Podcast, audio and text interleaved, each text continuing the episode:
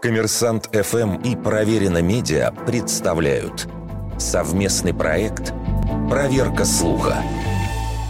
Утверждала ли премьер-министр Великобритании Маргарет Тэтчер, что экономически целесообразное население России – 15 миллионов человек?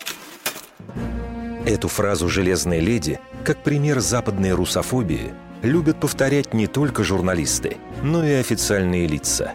Пресс-секретарь МИДа Мария Захарова даже обещала показать газету с цитатой. Считается, что эту фразу премьер-министр произнесла осенью 91 года на конференции Американского института нефти. Но эти слова не удалось обнаружить в архивах британского фонда «Тэтчер», который насчитывает около 8 тысяч интервью и публичных выступлений политика. Ни одно издание, которое освещало мероприятие, также не упоминает ничего близкого по смыслу.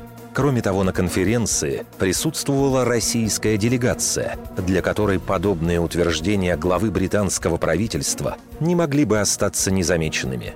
Первым в России, кто привел спорную цитату Тэтчер, был публицист Андрей Паршев. Он утверждает, что в конце 80-х услышал аудиозапись некоего ее выступления. Но, по его собственным словам, смысл заявления был заметно иной – в СССР экономически оправдано проживание 15 миллионов человек. С равным успехом речь могла идти об отсталости советской экономики, которая не в состоянии достойно обеспечить почти 300-миллионное население страны. Кроме того, ни источник появления этой записи, которую никто больше не слышал, ни ее контекст неизвестны. Вердикт.